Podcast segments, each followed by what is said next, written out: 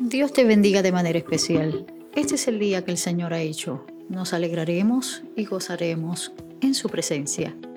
Continuamos reflexionando sobre las conversaciones privadas de Jesús. Esas enseñanzas que se reciben no desde la predicación, sino desde la conversación. En esta ocasión nos vamos a referir a una invitación que recibe Jesús para ir a la casa de Simón, el fariseo. Está registrado en Lucas capítulo 7, versículo 36 al 40. Dice la escritura que un fariseo llamado Simón invitó a Jesús a comer en su casa. Jesús aceptó y se sentó a la mesa. Lo primero que me pregunto es cómo es que a Jesús lo invitan a casa de un fariseo. Me parece que el mensaje que Jesús predicaba acerca de que la gente sana no necesita médicos sino los enfermos estaba calando profundamente en la estrata religiosa. Los fariseos no estaban de acuerdo con ese punto de vista. Eso de que Dios amara a los pecadores no estaba en su mensaje. Ellos pensaban que Dios se ocupaba solamente de los justos que guardaban la ley. Así que pensando en voz alta, quizás dijeron, Jesús es un joven rabino, aún está dando sus primeros pasos y posiblemente podemos corregirlo y llevarlo a templar su mensaje para que no nos afecte tanto. Es interesante, amados, porque cuando usted estudia la escena de cerca, la lee con detenimiento, se da cuenta que esta escena está llena de tensión debido a lo que no ocurre. Cuando Jesús entró a la casa, se habían omitido todas las cortesías tradicionales. La hospitalidad es un valor muy arraigado en la cultura de su tiempo, así que lo mínimo que Jesús podía haber esperado era un beso de bienvenida, un poco de agua para sus pies y algo de aceite para lavarse y ungirse. Nadie en aquella habitación habría pasado por alto aquella omisión. Jesús tenía el derecho de decir, veo que no soy muy bienvenido aquí, así que pudo haberse marchado lleno de indignación, pero esa no es la manera en que Jesús responde. ¿Qué está pasando en la casa de Simón? Mire, amado y amada del Señor, lo mismo que ocurre en muchos corazones, en mucha gente, quienes cegados por el propio entendimiento de las cosas menosprecian y ridiculizan a Cristo, su mensaje y su misión.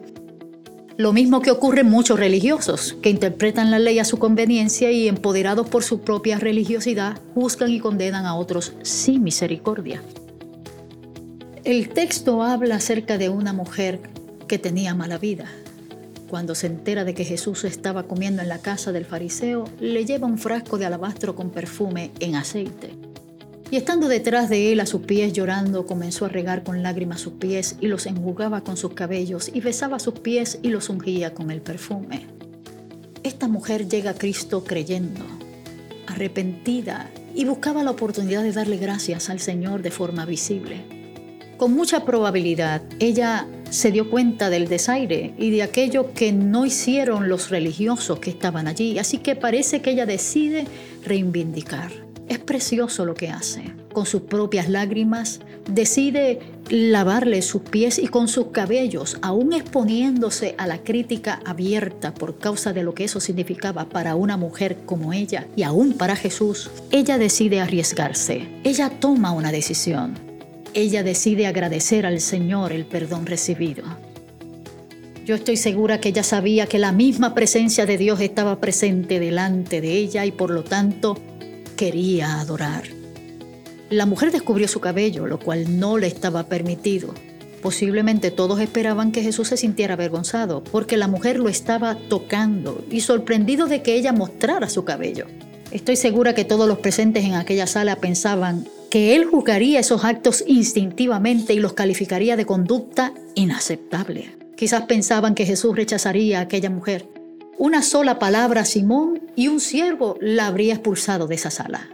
El grupo de personas que estaba allí reunidas presenció con asombro cómo Jesús permitió que la escena continuara y aceptó los gestos de esa mujer.